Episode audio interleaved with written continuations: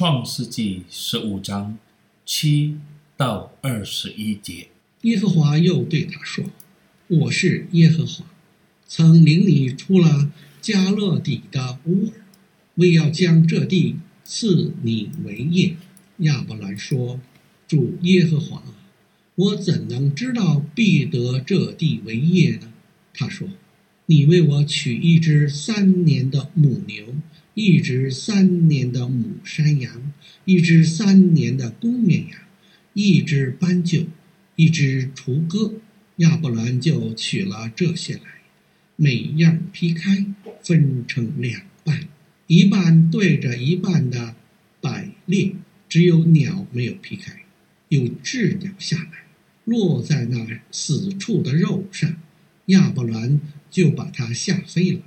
日头正落的时候，亚伯兰沉沉地睡了，忽然有惊人的大黑暗。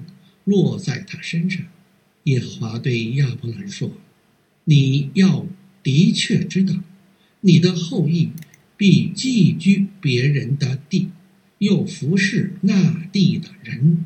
那地的人要苦待他们四百年，并且他们所要服侍的那国，我要惩罚。后来他们必带着许多财物从那里出来。”但你要享大寿数，平平安安的归到你列祖那里，被人埋葬。到了第四代，他们必回到此地，因为亚摩利人的罪孽还没有满盈。日落天黑，不料有冒烟的炉，并烧着的火把，从那些肉块中经过。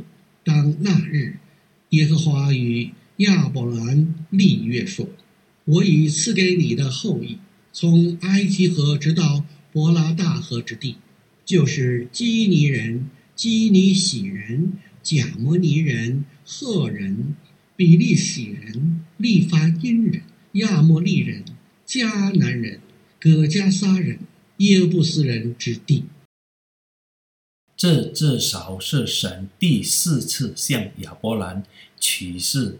将亚伯兰所占之地赐给他和他的后裔。也许当神第三次说了同样的话，就是在于罗德分区的时候。可能亚伯兰认为不久神就会实现他的应许，给他一个儿子，使他的孩子将成为他所有财产的继承人。如神所应许的，但发生了什么事呢？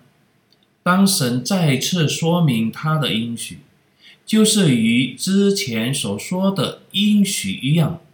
也许亚伯兰会说：“主啊，你已经说过了三次，那么你何时才能实现你的应许呢？我必须等到什么时候呢？”朋友，有时候神真的在考验我们的信心和耐心。他知道我们的力量的程度。当亚伯兰问主啊，我怎么知道我会得到你所说的应许？神再次试验他的信心和耐心。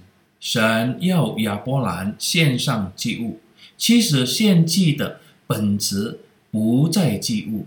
而是亚伯兰如何保持并等待神的时机，神降火焚烧祭物，从中我们可以看到一个人的软弱，但神不要我们用“我是个人”这句话作为理由，他希望我们在他的爱心和关怀下仍然。坚强到底，朋友，神的试验永远不会停止在我们的生活中，因为他希望我们真正成为他的儿女，是永远站立得稳的儿女，不动摇在面对撒旦的试探。